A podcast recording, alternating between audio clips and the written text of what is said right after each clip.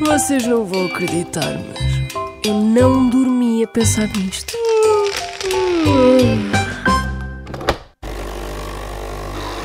Sabe quantas pedras trago eu no sapato?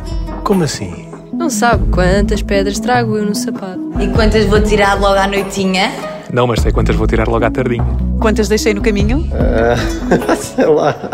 Não sabe Não, mas isso é uma música, não é?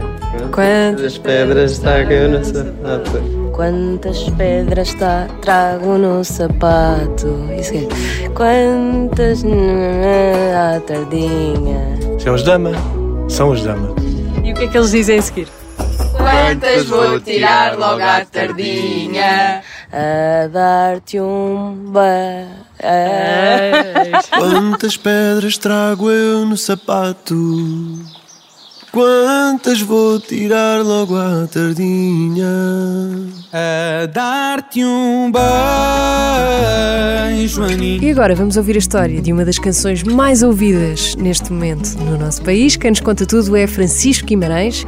A verdade, Teresa, é que a história é algo simples até, porque tudo com o Buba e com aqueles amigos que, que nós fizemos no Alentejo, tudo ali é simples, é feito com base na amizade, no amor, na arte, e portanto as coisas foram se desenrolando naturalmente de uma maquete de há quatro anos, com uma ideia dos Dama de convidar eh, o Buba para fazer um featuring nesta música, de dar uma nova vida a uma música que, que era diferente, de muitos dias no Alentejo, muita união, muita presa ibérica, muitas migas. A verdade é que foi preciso ir à essência, foi preciso estar no Alentejo para descobrir eh, as raízes e para conseguir que a casa fosse aquilo que é hoje. Foi, foi uma aventura muito bonita que certamente se repetirá. A dar-te um